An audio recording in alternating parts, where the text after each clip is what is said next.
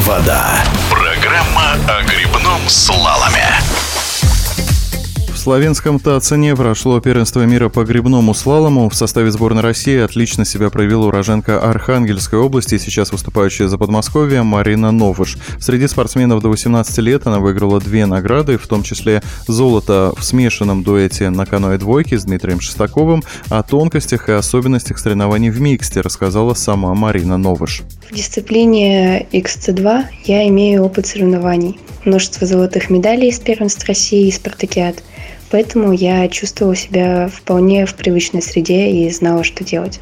Категория XC2 отличается от остальных в первую очередь тем, что это физически самая сложная дисциплина слалома.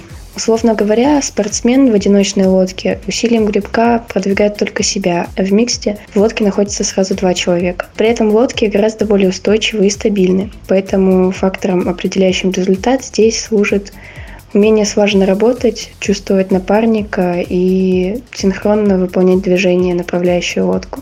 К золоту в миксте на первенстве мира Марина добавила личное серебро в экстремальном спуске на байдарке-одиночке. Сама спортсменка призналась, что изначально надеялась на больше урожай наград. Марина Новыш выступала и в классическом одиночном разряде, на байдарке и на каное, но добраться до призов не удалось. Хотя успех в экстреме тоже достоин внимания, тем более, что эта дисциплина скоро станет олимпийской. Ее включили в программу летних игр 2024 года. Слалом Экстрим – это молодой вид олимпийской программы. В этом году был введен в игры 2024 года, которые пройдут в Париже.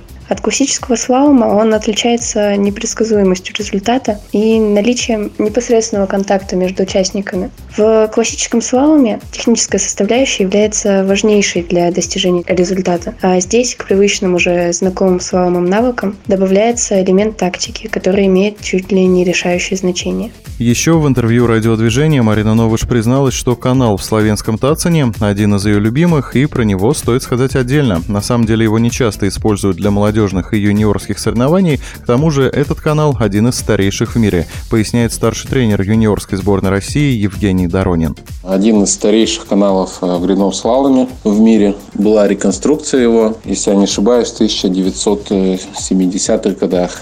Канал, да, очень популярный, особенно среди взрослых соревнований. То есть чемпионаты мира, чемпионаты Европы, этап Кубка мира проводятся на нем ежегодно но соревнования среди юниоров на моей памяти проходят впервые. В основном отдается канал для взрослых соревнований. Для юниоров э, каналы предоставляются чуть-чуть попроще. Тут канал очень сильный, очень с большим напором воды, с большим э, сливом на старте. Очень интересный канал, и на самом деле нам повезло, что резервная команда имеет такую возможность и потренироваться, и выступить на таком хорошем канале. Э, хороший опыт для нас. Напомню, об итогах первенства мира по грибному слалому мы говорили со старшим тренером юниорской сборной России Евгением Дорониным и обладательницей двух медалей соревнований Мариной Новыш. Белая вода.